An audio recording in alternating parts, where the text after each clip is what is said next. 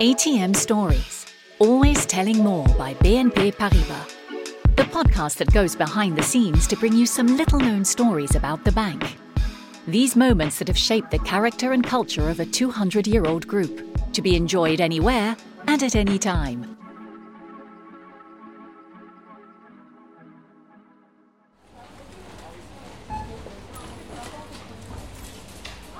Today, we're going back to the time when every French person had a franc converter calculator.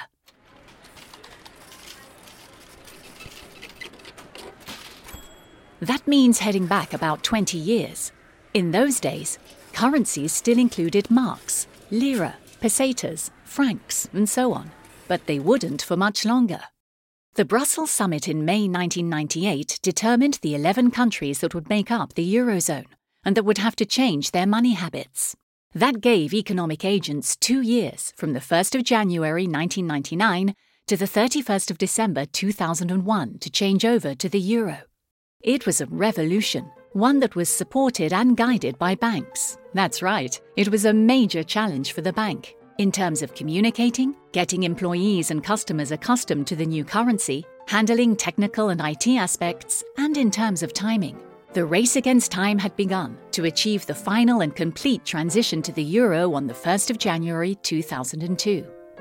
From then on, everything was designed and planned to make sure that the transition would take place in the best conditions. A series of actions to raise awareness about the euro was launched.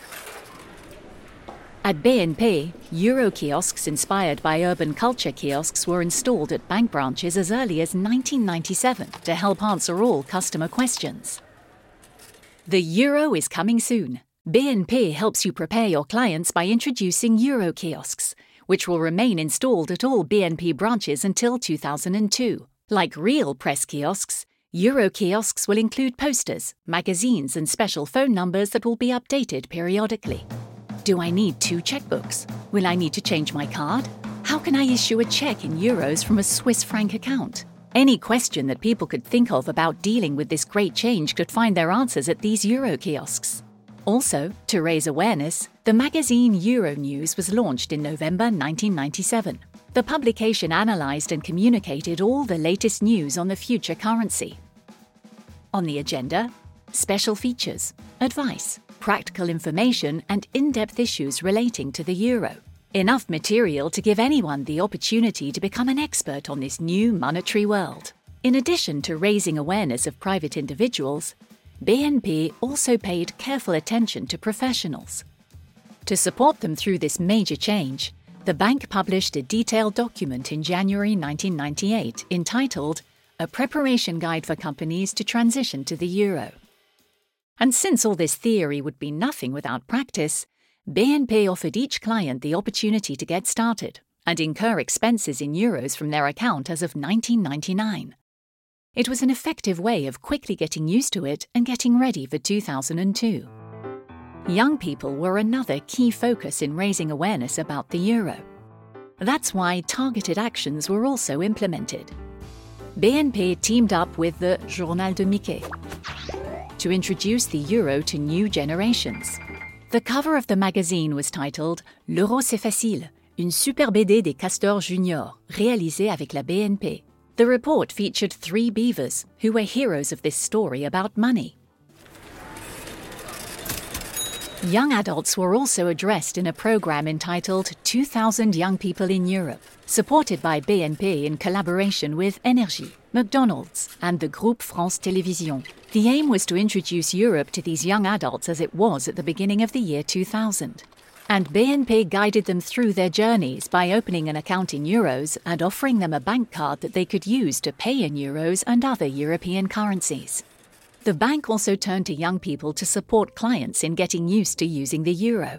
These student jobs were created to educate older generations about the euro. These Euro angels, as they were called, were taught all the secrets of the future currency. And anecdotally, their training took place at a large gathering organized in Paris, and was presented by television host Laurent Boyer, a star at the time. But all that was only the visible part of the changes that were taking place throughout the monetary transition. Behind the scenes, bank employees were more active than ever to make sure the transformation would go smoothly. In anticipation of the 1999 deadline, the bank was committed to organizing the technical aspects of the coexistence of the euro and the franc. That means 60,000 computer programs, which have so far been operating in francs and for three years will have to be based in both francs and euros.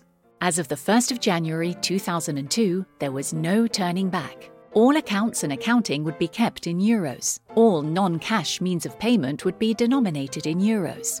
All contracts, including contracts in French francs, were executed in euros. We had to get ready, and all bank employees were mobilized. The CETELEM Euroflash, an internal document from June 2001, reported on the progress of the transformation work before the big date of the 1st of January 2002. The changeover of general accounting to the euro was successful. This complex transition involved converting 5 million accounting entries. Technical teams were mobilized throughout the period, including weekends, to run IT and interim checks. Final approval was given on Sunday, the 27th of May. After this crucial step, we could consider that the IT component of the Euro project was 75% complete. Other peripheral accounting software programs still needed to be gradually transferred invoicing, management of fixed assets, which is expected to take place between June and September. All human and technical resources were implemented to ensure that the change would go as smoothly as possible. The 1st of January 2002 marked the official introduction of the euro in our lives. But the bank's work was far from over. After that, the objective was to introduce the euro into the system as quickly as possible, through ATMs and by working with retailers, who would play a key role in developing the circulation of coins. The franc was still present on the market. The final step involved gradually removing francs. As such, for 10 years until February 2012, banks worked together to collect free of charge the national currency of francs, thus permanently switching to the single currency, the euro. This large scale operation seems far behind us because the euro has become such an integral part of our daily life. But it encompassed a genuine feat of management and communication. Even though today paying in euros feels natural, it is always fun to reflect back on that period of great change, a period of the new millennium, its potential IT bug, and its new currency that would radically disrupt the way we did things. But who would have thought all that would be so quickly forgotten? In fact, now, how many of you can say how much 100 euros is in francs?